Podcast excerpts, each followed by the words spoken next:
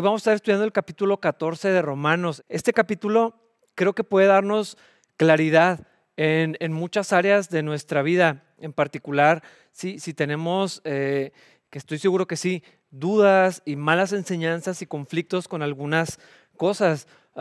les, les, les quiero contar que cuando yo era joven, mi vida cristiana generaba mucha controversia a mi alrededor porque la gente le llamaba la atención que yo fuera cristiano, eh, pero entendí que mucho de esto venía de un entendimiento incorrecto del cristianismo, porque la mayoría de las personas, incluyendo a los cristianos, tienen o, crecemos o, existe un, un, entendimiento de un cristianismo en función a lo que no podemos hacer.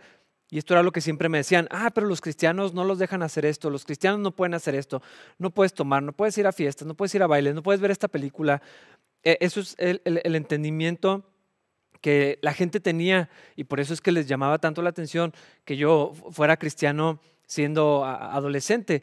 Eh, como que ellos decían, ¿quién quiere estar en, en, ese camino donde no te dejan hacer nada. Pero hermanos, el cristianismo la vida cristiana no consiste en las cosas que hacemos, sino en lo que Cristo ya hizo y nuestra fe en la obra que Él ya realizó. Él vino para darnos libertad, no para decirnos las 300 cosas que no debemos de hacer.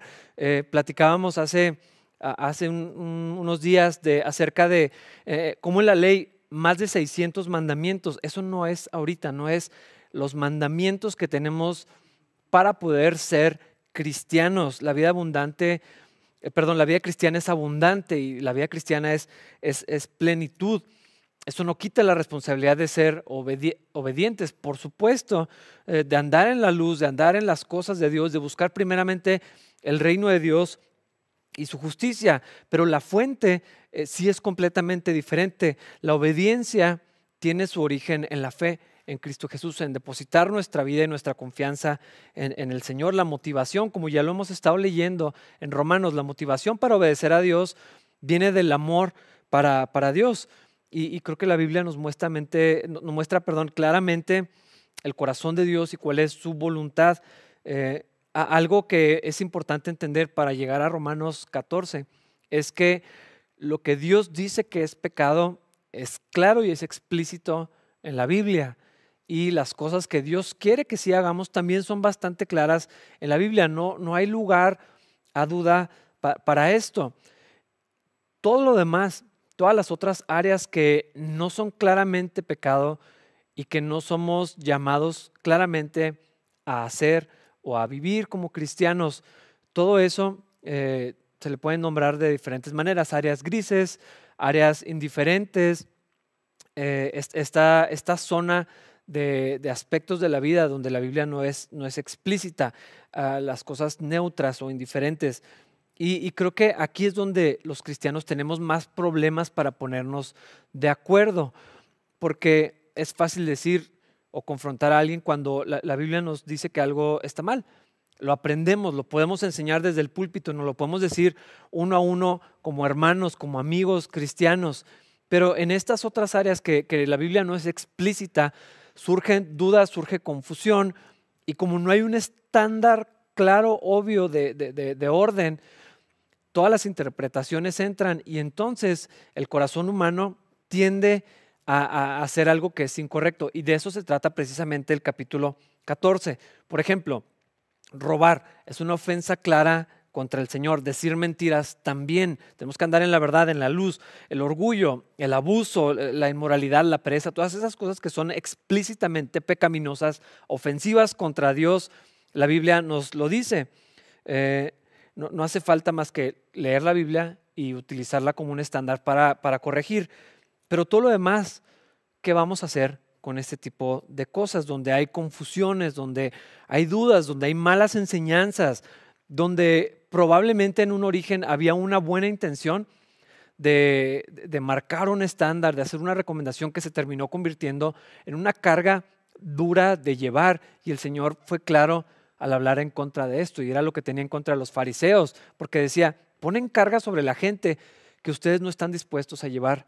De esto se trata el capítulo 14. Vamos a, leer para empezar a, a definir esto. Versículo 1 dice, acepten a los creyentes que son débiles en la fe y no discutan acerca de lo que ellos consideran bueno o malo. Hay que recordar que Pablo está hablando del amor como el principio regulatorio de la vida cristiana, el amor a Dios y el amor hacia los demás. Y aquí empieza hablando sobre, sobre esto, ¿no? De, de recibirnos, de aceptarnos, de tolerarnos, de, de amarnos unos, unos a otros. Pero luego introduce un concepto bastante interesante, los cristianos débiles en la fe. ¿Quiénes son los cristianos débiles en la fe? Si yo te preguntara, eh, tal vez piensas que son los nuevos cristianos, los que no conocen mucho del Señor, los que no conocen casi nada de la Biblia, los que no han leído eh, mucho o nada de, de la Biblia, pero sorprendentemente, y lo vamos a ver mientras avanza el pasaje, nos vamos a dar cuenta que las personas con más regulaciones, con más reglas, con más estándares que se imponen sobre los demás, no necesariamente sobre sí mismos, sino que se imponen sobre los demás, son a los que Pablo llama los débiles en la fe. Eh, es decir, los más rígidos o, o, los que podríamos tal vez decir religiosos, que no es la idea decir eso y ahorita vamos a ver por qué, pero eh, la Biblia nos llama a practicar la tolerancia, la paciencia y el amor con los que son débiles en la fe. Hay que recibirlos, hay que incluirlos, hay que aceptarlos y no ponerles una etiqueta y no ser duros y no uh, castigarlos y no intentar convencerlos de otra cosa. No es eso lo que nos está diciendo. Uh, es una invitación también esto, a practicar la sabiduría y no discutir sobre lo que consideramos que es bueno o malo. Está clarísimo que no estamos hablando de pecado. El pecado no está sujeto a interpretación de cuál, cuáles, cuáles, eh, cuáles cosas son aceptables o, o no. Eh, lo que la sociedad dice no debería de hacernos revisar en nuestro corazón si, lo que la Biblia dice está correcto o no. Tenemos que descartarlo porque la Biblia es el estándar, pero no está hablando de eso. Está hablando de las áreas neutras eh, y está diciendo que esto no debe ser un punto de conflicto, que no debe haber discusión entre cristianos, eh, mucho menos que sea una causal de división o de problemas en el cuerpo de Cristo. Tristemente, así sucede en muchos de los casos. ¿Cuáles áreas podrían entrar aquí? Hay una lista enorme, no la voy a mencionar, no es una lista exhaustiva, pero esto es para que se vayan dando una idea de qué estamos hablando y tal vez haya 300 cosas más que no voy a decir aquí. El consumo de alcohol, las fiestas patronales, como la Feria de Santa Rita y cosas así, el veganismo o vegetarianismo, ir a una fiesta, bailar en una fiesta, quinceañeras o bodas eh, o, cualquier otro tipo de celebraciones, el entretenimiento. Podemos partir desde la televisión, el cine, ciertos juegos como jugar con cartas o juegos de, de mesa, deportes, o cierto tipo de, deportes, eh, probablemente los, que son de, contacto, de combate, entrarían aquí en cuestión. Ciertos libros, ah, tatuajes, perforaciones, eh, cigarrillos y, puros, por ejemplo. El festejo de la Navidad y la manera de celebrar la Navidad, acción de gracias, las fiestas nacionales, Pascua y todo esto.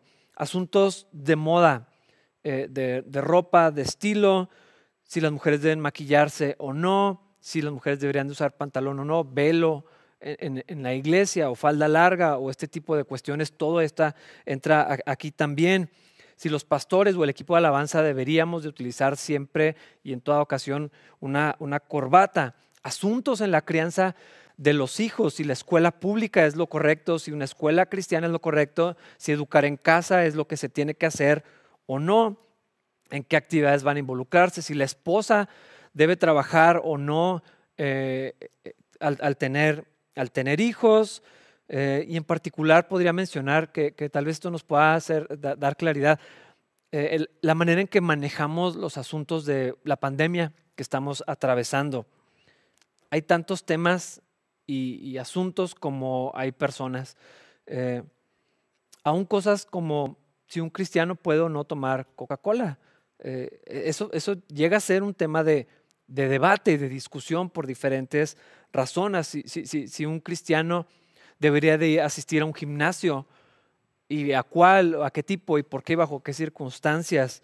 Ah, tal vez algunos de los que mencioné no le encuentran el punto de conflicto o les parece obvio, eh, tal vez hasta les parece gracioso que haya mencionado algunos de estos, pero hermanos, se sorprenderían de ver cómo las cosas que parecen más sencillas o más básicas pueden ser un punto de, diferencia, de discusión, y entendiendo que el corazón humano tiene el potencial por causa del pecado de distorsionar todas las cosas, aún como los alimentos, eh, y el corazón es engañoso, y, todo esto se puede ver ah, en conflicto entre las personas por distintas razones. Y en todas estas cosas la Biblia no dice claramente qué debemos hacer, qué no debemos hacer, cuáles son pecado, cuáles no son pecado. Y yo estoy seguro que de algunas de las cosas que mencioné tú dices, definitivamente eso está mal y en otras no le ves el mayor problema. Te aseguro que va a haber alguien que piense lo opuesto de lo que tú estás eh, razonando en este momento. Lo que la Biblia dice en cuanto a la voluntad explícita de Dios, como no nos dice claramente sobre eso, lo que nos dice es que no nos menospreciemos si pensamos o actuamos diferente en estas cosas y que no nos critiquemos y que no nos juzguemos unos a otros. Y luego nos dice la otra parte, no solamente que nos recibamos y que nos aceptemos, dice, no discutan, no pierdan su tiempo hablando de si creen que es correcto esto o no. Ahorita vamos a ver por qué. Y aquí hice un ejemplo, versículos 2 al 9. Por ejemplo, un creyente piensa que está bien comer de todo, pero otro creyente con una conciencia sensible come solo verduras. Los que se sienten libres para comer de todo no deben menospreciar a los que no tienen, no, no sienten la misma libertad. Y los que no comen determinados alimentos no deben juzgar a los que sí comen, porque a esos hermanos Dios los ha aceptado. ¿Quién eres tú para juzgar a los sirvientes de otro? Su amo dirá si quedan de pie o caen, y con la ayuda del Señor quedarán en pie y recibirán la aprobación de Él. Del mismo modo, algunos piensan que un día es más sagrado que otro, mientras que otros creen que todos los días son iguales. Cada uno debería estar plenamente convencido de que el día que elija es aceptable. Los que adoran al Señor un día en particular lo hacen para honrarlo a Él los que comen toda clase de alimentos lo hacen para honrar al Señor, ya que le dan gracias a Dios antes de comer. Y los que se niegan a comer ciertos alimentos también quieren agradar al Señor y le dan gracias a Dios. Pues no vivimos para nosotros mismos, ni morimos para nosotros mismos. Si vivimos es para honrar al Señor y si morimos es para honrar al Señor. Entonces, tanto si vivimos como si morimos, pertenecemos al Señor. Cristo murió y resucitó con este propósito, ser Señor de los vivos y de los muertos. Hermanos, el pasaje es bastante claro. Creo que el problema no es entender lo que dice la Biblia, sino vivir lo que estamos entendiendo en un pasaje como este que se explica a, sí mismo. La vida cristiana, hermanos, sí es de libertad. Cristo vino a liberarnos y no a, sujetarnos a un nuevo orden de reglas y cambiar las que teníamos el estándar de antes por uno, por uno nuevo. No es, no es eso. La vida cristiana se trata de agradar a Dios y es lo que está diciendo aquí. Y para agradar a Dios únicamente es posible si lo hacemos por medio de la fe. Esto quiere decir que no solo somos salvos por la fe en Cristo, sino que vivimos también todos los días por medio de la fe en Cristo. Y entonces todo lo que hacemos de lunes a domingo, no solamente cuando venimos al templo, cuando podemos venir, eh, sino que todo lo que hacemos lo hacemos en fe, lo hacemos para agradar a Dios, lo hacemos confiando en la obra de Cristo, lo hacemos en dependencia de Dios, sabiendo que es su gracia la que nos sostiene. Queremos agradar a Dios, sí, pero no hacemos las cosas para ganarnos el favor de Dios, ni para mantener eh, nuestra, nuestro estatus delante de Dios, lo hacemos porque eso es lo que somos ahora. Somos salvos, somos libres, somos hijos, somos aceptos, somos amados. Eso es lo que somos, por lo tanto caminamos en esa libertad. No hacemos cosas para ganarnos eh, todo eso, un estatus ante Dios, ni puntos ante Dios. Lo triste es que si creemos muchas veces que es así y, y remitimos las bendiciones a las cosas que hicimos anteriormente. O la bendición de Dios la, la asumimos porque hicimos tal o cual cosa. Y si estoy en obediencia, eh, Dios por eso me bendice y empezamos a, crear un esquema que nos regresa a hacer cosas para ganar algo delante de Dios. No funciona así. Eh, lo hacemos por medio de la fe. Yo como individuo, como cristiano, vivo para agradar al Señor. Ese, es mi propósito en la vida y entonces todo lo que hago, si vivo o muero, lo hago para Él. Y, aquí nos dice que somos siervos del Señor. En cuanto a los demás, a ustedes, a mis hermanos, a mis amigos en la fe, eh, lo que dice es, este pasaje es que debemos vernos como consiervos. ¿Qué es eso? Como si fuéramos empleados del mismo patrón, por así llamarlos, esclavos del mismo dueño, compañeros de servicio, hijos del mismo padre, hermanos en la fe, soldados en el mismo eh, ejército, como iguales, como, como pares, eh, sabiendo que solamente hay un Señor y no eres tú y no soy yo. No es el pastor, no son los líderes, es el, es el Señor, Él es el buen pastor. Y yo debo procurar eh, vivir para agradar a, a nuestro Señor, a mi Señor. Y debo considerar a los demás como siervos que están haciendo lo mismo, que lo que ellos hacen, aunque se vea distinto a lo que yo hago, lo hacen para el Señor y lo hacen para agradar al Señor, que si se limitan en algunas cosas o si se permiten algunas cosas, yo debo asumir y debo esperar que ellos lo están haciendo para Cristo. Eso es lo que nos está diciendo aquí. Eh, esto tiene que ver con pensar lo mejor de los demás y no lo peor. Eh, de decir, bueno, yo no haría eso, yo no puedo hacer eso, pero Él lo está haciendo para agradar a Dios, aunque no se vea exactamente igual. Porque el asunto más importante para un cristiano, eh, para un cristiano de verdad, es que no vive para sí mismo. Y este es un principio fundamental en todo el capítulo 14, porque no se trata de lo que podemos hacer. Esta es una manera equivocada, es un lente distorsionado si, si lo usamos para, para, revisar Romanos 14 o 1 Corintios capítulos 8 y 10. No se trata de ver lo que yo puedo hacer, ni de ni de levantar un monumento a mi libertad, porque el punto es, tengo libertad, pero yo vivo para agradar al Señor. Esa libertad que Dios me dio, la uso para agradar al Señor. Si vivimos es para honrarlo, si morimos también. Y aunque los demás en los asuntos neutrales o indiferentes no piensen lo mismo que yo, voy a tener que asumir que ellos quieren servir de la misma manera que yo a, Cristo. Pero esto es importante. Si yo utilizo esto para encontrar las cosas que puedo hacer y no considero lo demás que dice el pasaje, entonces no estoy viviendo para agradar al Señor, sino a mí mismo. Versículos 10 al 13. ¿Por qué entonces juzgas a otro creyente? ¿Por qué menosprecias a otro creyente? Recuerda que todos estaremos delante del tribunal de Dios, pues dicen las escrituras, tan cierto como que yo vivo, dice el Señor, toda rodilla se doblará ante mí y toda lengua declarará lealtad a Dios. Es cierto, cada uno de nosotros tendrá que responder por sí mismo ante Dios, así que dejemos de juzgarnos unos a otros. Por el contrario, propónganse vivir de tal manera que no causen tropiezo ni caída a otro creyente. La vida cristiana es en función a la persona de Cristo, a su deidad, a su humanidad, a su obra, a su ministerio, a su obediencia, al rol que está cumpliendo ahorita mismo, intercediendo por nosotros, abriendo el camino entre nosotros y Dios, el Padre, a su verdad. De eso trata la vida cristiana. Y, nosotros esperamos estar con Cristo, queremos parecernos a Cristo, anhelamos reunirnos con Él para, para toda la eternidad. Pero aquí eh, Pablo nos hace un recordatorio, le vamos a dar cuentas individuales al Señor por, por, lo que hacemos, directamente a Él.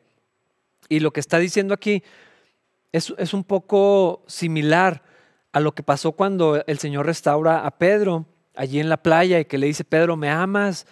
Apacienta a mis corderos, alimenta a mis ovejas. Y después, inmediatamente después, está hablando con él y luego Pedro le dice, ¿y, qué pasa con, con, este? ¿Qué onda con Juan? ¿Que, él, ¿Cómo se va a morir o cómo va a ser? Y el Señor le dice, ¿a ti qué? Tú sígueme.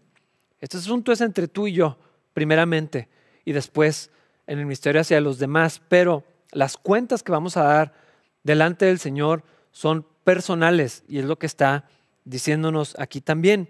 Ah, y dice, basta de juzgarnos unos a otros en las cosas que no son importantes.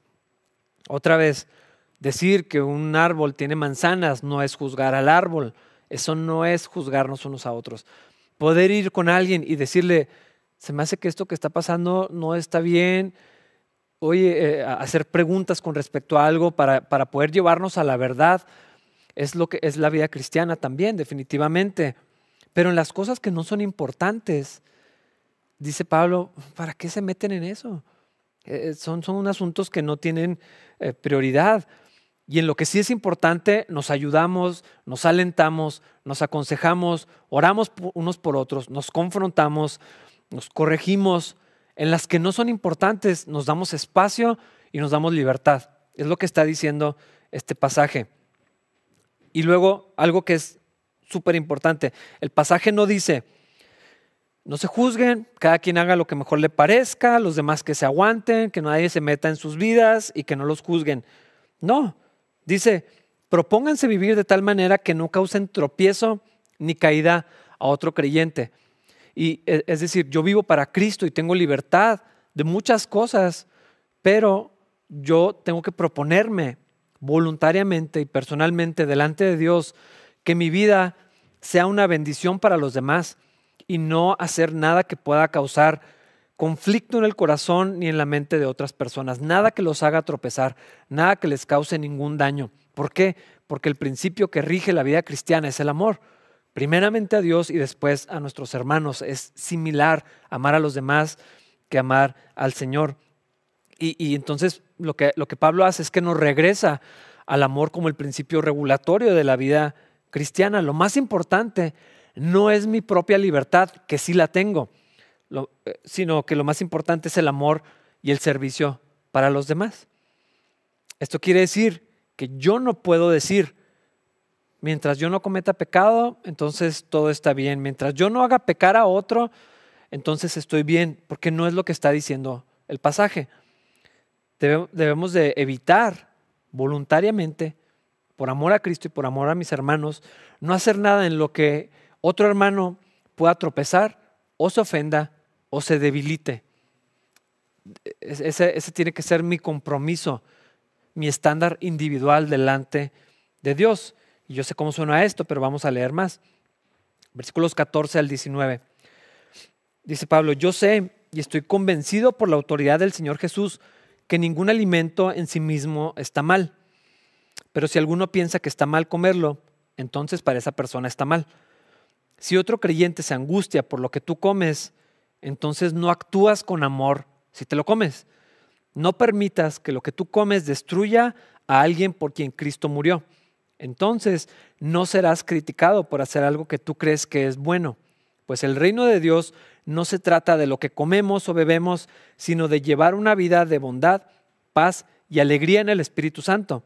Si tú sirves a Cristo con esa actitud, agradarás a Dios y también tendrás la aprobación de los demás. Por lo tanto, procuremos que haya armonía en la iglesia y tratemos de edificarnos unos a otros.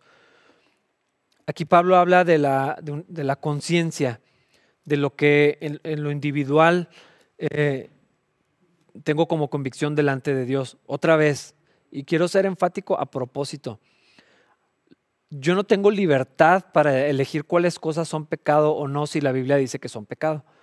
Yo no puedo decir, bueno, todo me es permitido, pero todo, no, todo me conviene, eh, no todo me edifica, pero esto sí me edifica y permitirme hacer cosas que son pecaminosas. No es el punto de este pasaje.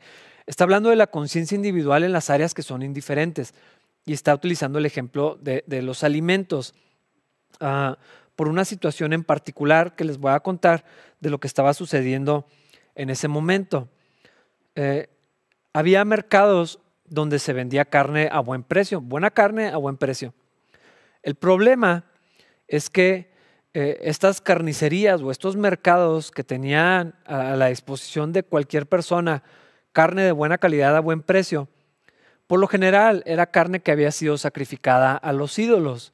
Recuerden que estamos en el contexto del imperio romano. y, había estos rituales paganos definitivamente ofensivos para el Señor por todos lados. Entonces, se hacía el ritual, se sacrificaba a, la vaca, al cordero y luego se vendía la, carne. Y era buena carne. Y los cristianos que, estaban en su libertad en Cristo entendían que es una estatua, no es nada, que no pasa nada, es, es carne. O sea, la carne no, tiene magia, no tiene demonios, no tiene nada en sí misma, es carne, me la puedo comer. Había otros hermanos que en sus conciencias veían algo diferente y decían, es que no es correcto participar de un ritual pagano. ¿Cómo vamos a consumir carne que fue sacrificada a los ídolos? Y esto estaba causando conflicto. Eh, esto se puede aplicar a todas las áreas que mencioné en un principio siempre hay un argumento que puede decir, es que cómo vamos a participar de esto, cuándo y, todo lo, que rodea. Y la otra persona dice, pero es que eso no es importante, a mí no me causa tropiezo. Entonces, en este asunto de la carne que había sido sacrificada a los ídolos, había varios cristianos que, sentían la libertad que realmente tenían. Los ídolos no son nada, los demonios no, son nada comparados con Dios, me puedo comer la carne. Lo que Pablo está diciendo es, si para un hermano participar de esa carne era algo que le parecía pecaminoso y tú le decías, no pasa nada, cómete, e, es un, es un ribeye delicioso, es un New York, el que te guste, y, lo, y, lo, trataban de convencer, o estaban en una mesa y todos estaban comiendo carne y el hermano en la orilla angustiado y, pensando, no sé si esto está bien, pues los hermanos dicen que no es pecado, pero, pero yo no me siento correcto. Bueno, sí, sírvanme. Y lo que está diciendo Pablo es que al hacer eso, esa persona está pecando, porque en su conciencia y en su corazón le parece pecaminoso participar de, de, eso. Lo que Pablo dice, lo que la Biblia nos dice es, si para ti esto es pecado, no te lo comas. Es mejor que no lo hagas porque no lo vas a hacer con fe y entonces vas a ofender al Señor porque en tu conciencia estás haciendo algo incorrecto. No te la comas. Lo que está diciendo es que para todos los demás cristianos en la mesa es, hermanos, si Él está con ustedes, no se coman la carne, cómansela en su casa, disfruten de su libertad allá donde no puedan estimular y angustiar la conciencia de su hermano que es débil en la fe. Recíbanlo y no contiendan, no se pongan a explicarle porque tienen derecho a comerse la carne y porque no es pecaminoso y porque es un religioso hipócrita y falso al, no, al no querer comer lo mismo que ustedes. No es lo que está diciendo.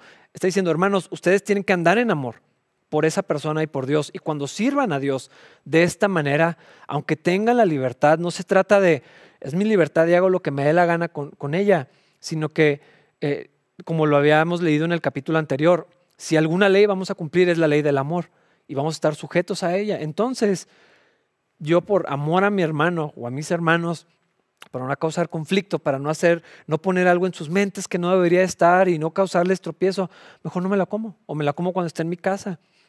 Cuando, o sea, no es tan importante. El reino de los cielos no se trata de lo que puedo comer o, beber, se trata de amor, de armonía, de la vida en el espíritu y eso tiene que ver con, mis hermanos eh, y eso es lo que estaba pasando exactamente aquí. Eh, en todas estas áreas, hermanos, tenemos que darnos ese espacio, en las que no son esenciales, darnos espacio, darnos libertad, pero no solamente eso, no solamente es recibirnos y no solamente es no discutir, es que yo voluntariamente voy a restringir mis libertades que tengo, que Cristo ganó en la cruz para servir mejor a mis hermanos y para amar mejor a mis hermanos. Eso es lo que estaba sucediendo. Para poder llevar una vida de bondad, paz y alegría en el Espíritu Santo para servir a Cristo, porque eso es lo que quiero hacer como cristiano, y para servir a mis hermanos en la fe, porque eso es a lo que estoy sujeto si soy un siervo del Señor. ¿Puedo disfrutar de mi libertad que Cristo ganó? Totalmente, sí. Pero es más importante amar a mis hermanos. Ese es el punto de esto. Y eso es lo que Filipenses 2 nos dice, de ser humildes, de no pensar tanto en mí y en mis necesidades y en mis libertades, sino considerar a lo de los demás como más importante, como algo superior, como una prioridad a lo, a lo mío. Ese es el punto aquí. Versículos 20 al 23. No destruyas la obra de Dios a causa de lo que comes. Fíjate qué palabras tan fuertes está diciendo. Eh, esta, esta conversación la he tenido por años, toda mi vida. Tengo una Biblia marcada de, cuando era joven porque tenía dudas con estas cosas. Entonces, una conversación de hace mucho tiempo. Y, muchas veces la justificación es, yo no voy a vivir para agradar a la gente. O sea, yo no voy a depender de lo que los otros me digan que puedo hacer o no. ¿Ok? Pero eso no es lo que dice aquí. Y no se trata de, yo no lo hice pecar. Y mientras yo no lo haga pecar, entonces puedo hacer lo, que quiera. No. Dice, no destruyas la obra de Dios por causa de lo que tú te comes, de lo que tú te permites. No es lo más importante. No es el corazón de Cristo para los cristianos. Recuerda que todos los alimentos están permitidos. Lo malo es comer lo que haga tropezar a otro. Es mejor no comer carne ni beber vino ni hacer ninguna otra cosa que pudiera causar que otro creyente tropiece. Tal vez crees que no hay nada malo en lo que haces, pero manténlo entre tú y Dios. Benditos son los que no se sienten culpables por hacer algo que han decidido que es correcto. Pero si tienes dudas acerca de si debes o no comer algo en particular, entonces es pecado comerlo, pues no eres fiel a tus convicciones. Si haces algo que crees que está mal, pecas. aquí entra otro, aspecto muy interesante de la vida cristiana. No solo, o sea, lo que la Biblia dice que es pecado está clarísimo. Y, y, he insistido con esto y lo voy a seguir haciendo porque es a propósito. Pero cuando yo hago algo que creo que no es correcto, también me es pecado. ¿Por qué? Porque no viene de la fe, porque no viene de, de la confianza en Dios y en la obra de Cristo. Cuando podemos permitirnos ciertas cosas en las áreas que son indiferentes, lo hacemos porque tenemos fe en Cristo en lo que Él ganó, en, el poder del Señor, en la autoridad que Él tiene por sobre todas las cosas, por lo que ningún alimento es inmundo, por lo que el pecado no está en un plato o en una botella o en una actividad en particular, sino en la conciencia y en el corazón con la que hago todas las cosas. Cuando decimos y cuando insistimos que todo lo hacemos para la gloria de Dios, es que literal es todo lo hacemos para la gloria de Dios. Todo lo que sucede en nuestro día tiene que ver con eso. Cuando voy a trabajar lo hago en fe. Cuando tomo una decisión en mi familia, cuando marco un estándar para mí, para mis hijos, tiene que ver con la fe en Cristo, con lo que Él hizo, con lo que Él es y con lo que somos por medio de la fe en Jesucristo. Cuando las cosas no son bíblicamente pecaminosas, el asunto es lo que está haciendo énfasis Pablo. No se trata de si puedo comerlas, practicarlas, celebrarlas o, no, tiene que ver con mi conciencia delante de Dios y si eso causa conflicto o tropiezo a los demás. Tengo que pensar en los demás, eh, tengo que ser cuidadoso con, esto. Y, Pablo dice eh, en una ocasión, yo prefiero no comer carne jamás, nunca más en la vida. ¿Puedo comer? Claro que sí, pero yo decido no hacerlo nunca si eso va a traer bendición o voy a guardar a mis hermanos en sus conciencias. Eh, y otra vez, no solamente es hacer cuando hago que otros aparte o peque, porque muchos dicen, ay, sí, pues yo no he visto a alguien que por causa de esto haya dejado de ir a la iglesia. No es lo que está diciendo, sino en lo que mis hermanos eh, tropiecen, se ofendan o se debiliten. Estimular su conciencia, crear una discusión, poner algo en su cabeza que no debería de estar, cuando hacemos todo esto es cuando, cuando estamos en lo, eh, en lo incorrecto, cuando nos estamos equivocando porque no, no viene ni de fe ni, ni de amor. Hermanos, hay tantas áreas en las que podemos disfrutar nuestra libertad, pero es más importante amarnos y servirnos los unos a los otros, porque en esto servimos al Señor. Y como dice aquí, tal vez crees que no hay nada malo en lo que haces, Qué bueno por ti. Bienaventurado y dice, benditos son los que los que no se sienten culpables por hacer algo que han decidido que es correcto. Qué bendición es disfrutar de la vida que tenemos en Cristo. Qué, qué ah, gozo encontramos en, la vida plena que Dios nos ha dado cuando como comunidad, como familia, como individuos, como parejas podemos eh, permitirnos y, andar en, estos límites que Dios nos ha dado, toda la libertad que Cristo ganó para nosotros, nos da un margen bien amplio, hermanos, para disfrutar de las cosas que Dios nos ha, nos ha dado. cuiden sus conciencias.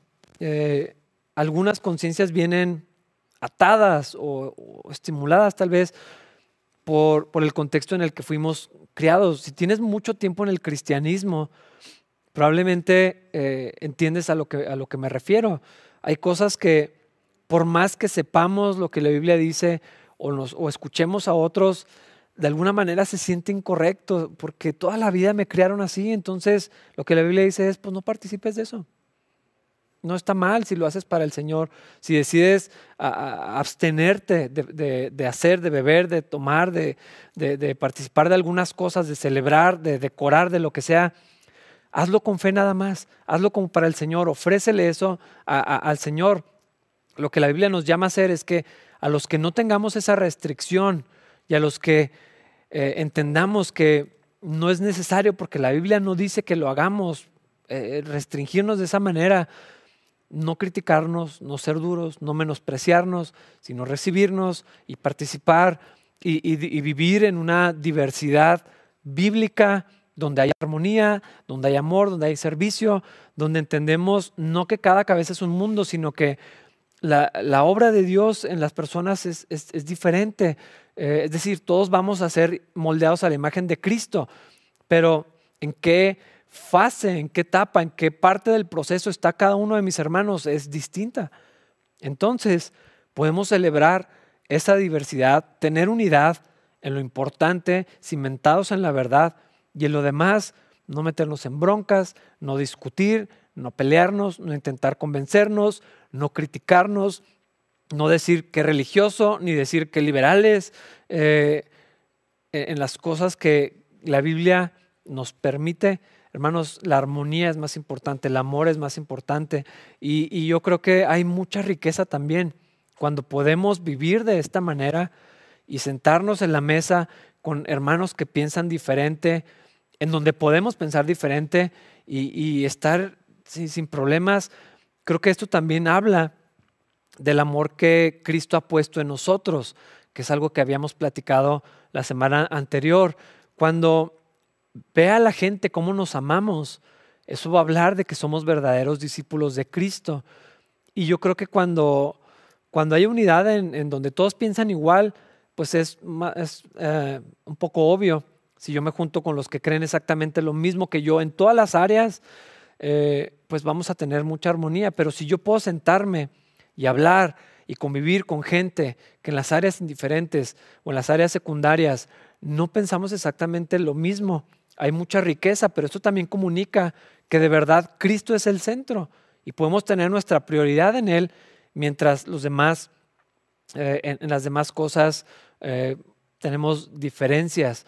Esto es algo que el Espíritu Santo quiere lograr y puede hacer en todos nuestros corazones. Eh, esta, es la, esta es la razón por la que podemos convivir con hermanos que no son de un Calvary y piensan diferentes en otras cosas porque son cosas secundarias. Pero mientras lo fundamental y la verdad nos permita tener esa unidad, lo demás, hermanos, podemos vivir eh, también esto que la Biblia nos dice. Ah, Capilla Calvario es percibida de maneras diferentes. Algunos dicen que somos muy liberales en unas cosas, otros dicen que somos muy rígidos en otras, pero podemos coexistir y convivir y entender que el cuerpo de Cristo es más grande, es más diverso, es más complejo, es más vasto y más rico de, lo que nos imaginamos y de lo, que, de lo que tenemos aquí. Pero aún, hermanos, en las familias y en los círculos que tenemos dentro de la misma congregación, podemos vivir y debemos vivir en esta libertad que Dios nos ha dado. ¿Qué quiere decir entonces? ¿O cómo se va a ver esto? Ah, que nunca deberías de hacer nada que otro pueda malinterpretar hay tantas variables, hermanos, que no tengo respuestas para cada situación. Eh, al menos no puedo decirlas desde aquí. Tienes que orar, tienes que estar en comunión con Dios, tienes que estar eh, sujeto al Espíritu Santo, andar en el Espíritu, para que entonces cada decisión, cada momento, cada estándar que te pongas a ti mismo, cada decisión para tu familia, cada ah, cosa que vayas a vivir, lo que vas a permitirte o no, sea dirigido por el Espíritu Santo y entonces puedas manejarte, andar en, la libertad, pero también en el amor. Esto quiere decir que tal vez en algunas cosas que puedes permitirte, pues no subas fotos. Tal vez esa es una de las maneras que podemos hacer, que este es el tema que Pablo había hablado tanto con los corintios como con los romanos. Te puedes comer la carne, sí, pero no te la comas delante de los que tienen problema con eso. No se lo restregues en la cara, esa libertad que, que tienes, porque entonces ya no andas en el amor. Tenlo para ti. Y Dios, como dice me gusta que aquí lo dice así. Tal vez crees que no hay nada malo en lo que haces, pero manténlo entre tú y Dios. Creo que aquí la discreción, la humildad, la paciencia, eh, la prudencia van a jugar un papel importantísimo. Esto es más difícil que poner reglas y ese es el punto del pasaje. Eh, no le restriegues a otros en la cara tu libertad no seas descarado con tu libertad, sé prudente, sé cuidadoso con lo que haces, no te burles de los que, si tú comes carne, del, que no, y, viceversa, no, no seas, no seas ah, ah, sensible cuando otros no, viven bajo las reglas que tú has determinado tener para, para ti mismo. Y, y creo que este es un problema que surge también de un capítulo como este, y que ha sido el problema para la vida cristiana, donde si yo en mi conciencia delante de Dios determino que algunas cosas me son de tropiezo, no me son convenientes, no me son edificantes, dentro de lo permisible, dentro de, las, de lo que es neutral por sí mismo, el peligro está no solamente en que yo pueda vivir de mi libertad de una manera que haga tropezar, ofender o, causar algún daño, debilitar a otro. El extremo opuesto es vivir bajo la, esta lo llamaba eh, R.C. Sproul, la tiranía del hermano más débil. Hermano, los líderes no pueden ser los hermanos más débiles en la fe, eh, en la iglesia. Y este ha sido el problema históricamente de, la iglesia cristiana, porque un estándar que tal vez yo tengo para mí mismo o algo que en mi conciencia hago delante de Dios lo empiezo a ejercer sobre otros y empiezo a poner cargas sobre otros. Y entonces por causa de la cultura, de algo que pasó en mi familia o de algo que veo en la sociedad, determino que los hermanos de Capilla Calvario no deberían de hacer una serie de cosas. Novio hasta cierta edad, los jóvenes se deben de vestir así, eh, no consumimos tales o cuales alimentos o bebidas. Eh, en esta congregación todos vamos a hacer eh, homeschool, vamos a educar a nuestros hijos en casa y empezar a ejercer esos actos personales de conciencia delante de Dios sobre la vida de otros, esto es un atentado en contra del Evangelio. Cuando, cuando yo en mi, en mi debilidad en la fe o en la debilidad de mi conciencia no puedo vivir ciertas cosas, me parecen pecaminosas, me causan conflicto y quiero ejercer eso sobre los demás, hermanos, estamos distorsionando el Evangelio. Y en la carta a los Gálatas vemos una situación de esto. Ese era el problema que estaban judaizando, estaban regresando a la ley, estaban regresando así.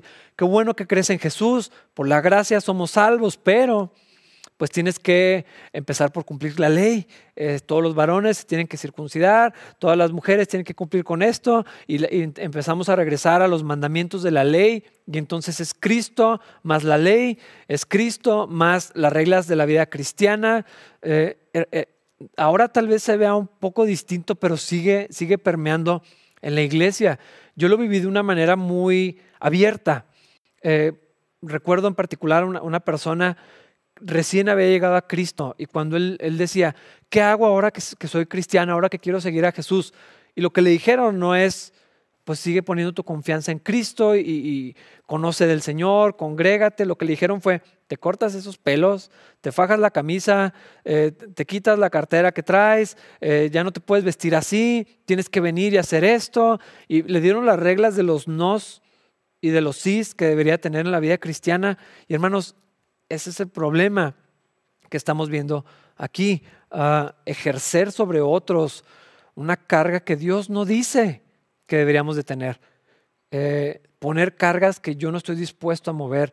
Como en mi casa no hay televisión, los hermanos, creo que ustedes no deberían de tener televisión en su casa. Como yo pienso que o me es de tropiezo o no puedo lidiar con ir al cine por la razón que sea, los hermanos de Capilla Calvario no deberían de ir al cine o no deberíamos de comer carne o lo, que sea. Eh, hay, hay tantas cosas que surgen de un entendimiento de lo que la Biblia dice, más mi experiencia, más mi razonamiento, más mi debilidad, más mi carne, que se vuelven en, un problema. Y hermanos, lo que inicia diciendo Pablo en este capítulo es que no hagamos eso. Tú tienes tu libertad, tienes tu conciencia, tú tienes tu... Ah, determinas en las áreas indiferentes que ciertas cosas no van a estar en tu vida, vívelo para ti y tu libertad, vívelo para ti delante del Señor. Tanto uno como el otro vivimos para Cristo y hermanos, esta es la libertad que Cristo ha ganado para nosotros. Las cosas que hacemos las haremos por amor, no porque se tienen que hacer y yo no puedo imponer eso sobre ninguno de ustedes, pero hermanos hay que ser cuidadosísimos con esto. Es tan fácil eh, en una conversación que surjan estos temas y empecemos a decir nuestros estándares individuales de conciencia delante de Dios o de libertad y empezar a causar conflicto entre los hermanos y empezar a estimular las conciencias de otros o atar las conciencias de otros y vamos a estar fallando y vamos a terminar atentando contra el Evangelio de Cristo como pasó con Pedro en aquella ocasión donde Pablo llegó y, estaban empezando a judaizar y estaban creando un problema que se tuvo que hacer una reprensión muy fuerte porque estaba en contra de lo que Cristo había ganado en la cruz. La vida cristiana, como comencé diciendo, es por fe en Cristo Jesús y entonces somos salvos por la gracia de Dios por medio de la fe. Pero la vida cristiana de todos los días, hermanos, es exactamente la misma dependencia en lo que Jesús hizo, en quién es Él y en quién soy yo ahora. Espero que al haber estudiado estas cosas, tengan respuestas, tengan claridad, tengan luz en algunas áreas. Estoy seguro que tal vez van a surgir preguntas, ojalá que sí. Lean la Biblia, busquen lo que la Biblia tiene que decir, escríbanos, llámenos, pregúntenos, vamos a hablar de esto, pero hermanos, ojalá que puedan ver el estándar que dice la Biblia. Hay que ser bien cuidadosos con lo que la Biblia no llama pecado y no nos llama a obedecer o hacer, y esas son cosas de hombres en todo lo demás, tolerancia, espacio, respeto, la libertad que Cristo ha ganado para nosotros. Vivimos y morimos para el Señor y esta misma semana, hermanos, podemos hacerlo comenzando a partir de hoy. Y bueno, hermanos, eh, hasta aquí terminamos nuestro estudio del día de hoy.